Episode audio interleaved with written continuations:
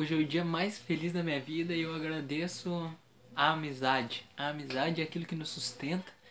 A gente sabe que tá encarnado aqui é muito difícil e é as amizades que nos dão aquela bússola. Às vezes, né, como eu sempre digo, a amizade verdadeira não é aquela ali que sempre, não, não, tá, é aquela que quando tem que puxar a orelha, ela vai lá e fala, ó, oh, tu tá, tá errado, não vai por aí, ó. Entendeu? Que ela vai, que às vezes você pode até ter uma discussão, né? Mas é aquela ali. Ela é verdadeira, porque a gente não pode se basear de que só aquela pessoa que fala o que a gente quer ouvir, que é a pessoa que é verdadeira. A gente sabe que a gente tem muito a evoluir, a gente tem que estar cercado de pessoas que nos, que nos queiram o nosso bem. E não simplesmente, como você diz, puxar o saco da gente, falar assim, não, não tá certo, tá tudo certo. Só a gente tem que sempre prezar pela verdade. Né? Vamos falando sobre os animais e o homem. Continuando né, sobre os três reinos, a gente, eles, o Kardec pergunta, pode-se dizer que os animais não agem senão por instinto, né? Por instinto? Aí a resposta é, isto ainda é o sistema. É verdade que domina o instinto na maioria dos animais. Mas você não vê que uns agem como se tivesse uma vontade pré-determinada? Os espíritos perguntam, né? E aí eles falam, é inteligência, embora limitada. Então os animais, eles começam a ter um, a gente vê nos animais, nos animais domésticos, que eles começam a ter sentimentos, né? Você pega, poderia falar um crustáceo ou então uma lesma que chama. Ela não tem sentimento, mas você compara com uma, um cachorro eles sentem ciúmes, eles sentem. Você vê que eles começam a ter sentimentos. Né? E é a forma que ele vai aprendendo. Aí que também fala, ó, que o filhote, né, isolado dos demais da espécie, você imagina que um passarinho caiu do ninho assim e ele sobreviveu sozinho. Isolado dos demais da espécie, por causa disso não deixa de construir o seu ninho, igual ao modelo dos seus antepassados, sem ter recebido esse ensinamento.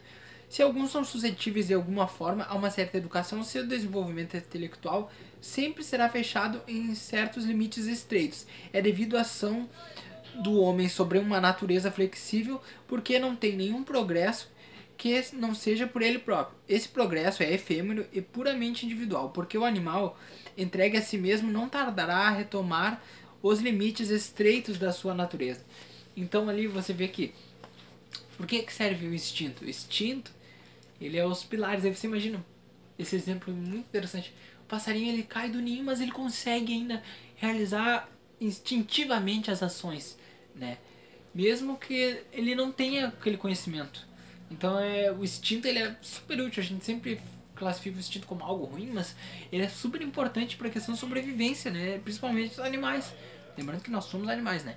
Os animais têm uma linguagem muito interessante essa pergunta, né? Os animais conversam entre si, às vezes você passa ali tem um passarinho gritando com outro e um grita daqui. É interessante, às vezes, eu, às vezes a gente esquece de notar, mas começa a notar às vezes que um grita de lá assim, e outro fala daqui, aí outro canta daqui.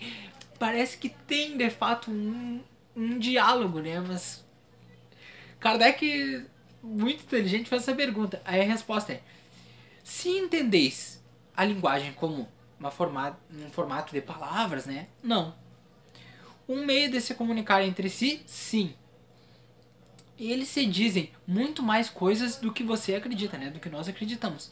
Mas sua linguagem é limitada, como suas ideias, as suas necessidades. Aí, há animais que não têm voz, ao que parece. Esses animais não têm linguagem. Aí tá falando tipo dos peixes, que eles não conversam entre si, eles não emitem sons nenhum.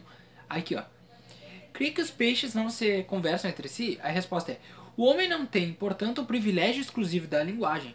Embora os animais, né, eles tenham limitada, né, eles tenham um instinto, ele é ligado às suas necessidades, às suas ideias. Ele tem um, pouco de diálogo, né, que para o homem não é perceptível. Ele se presta a todas as concepções né, da sua inteligência. Aí que ele até explana que talvez que até pela, pelas moléculas da água, de uma forma diferente, que, que há uma linguagem que é difícil de explicar, mas que há, né? E aqui a gente faz aquela comparação, que às vezes você tá, vou dar um exemplo no trânsito mesmo. Alguém passou, cortou a rua, sei lá, Aí a pessoa te olha com uma cara tipo assim, ela não falou nada, mas você entende a linguagem que ela tá passando. Ou então a pessoa, você passa no lugar, a pessoa dá um sorriso assim, ela não precisa nem falar nada.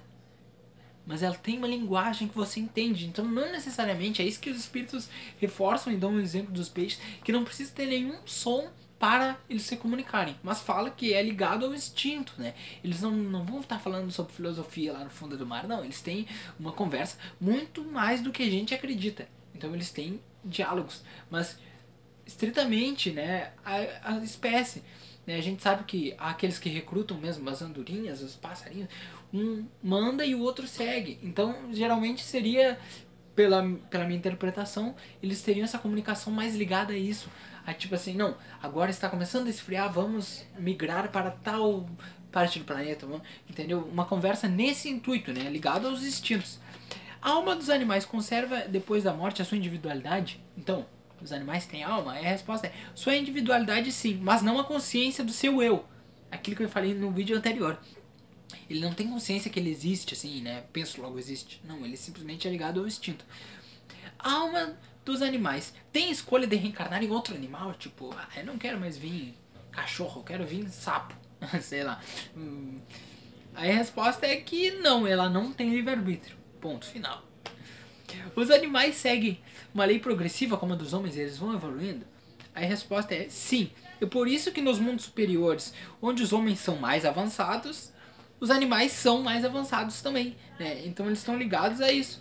É que ó, essa parte é muito interessante. Ó. Mas eles são sempre inferiores e, né, e numa classe abaixo do homem. Né? São para eles, né, nos mundos mais avançados, são servidores inteligentes, né? Então a gente tem até relatos de vários livros que falam sobre livros do Chico Xavier, sobre outros planetas e que falam ah outros planetas em que os animais eles têm uma inteligência a mais e eles ajudam, né, a humanidade no, no progresso. Enfim, é, é, cada planeta é um.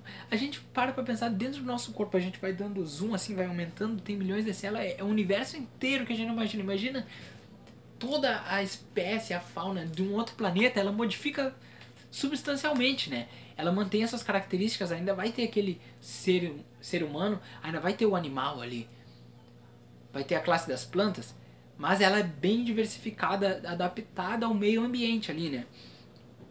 Aí aqui pergunta como é que os animais progridem, aí eles falam, eles não têm a escolha, né? Eles não espiam, eles não têm por que sofrer.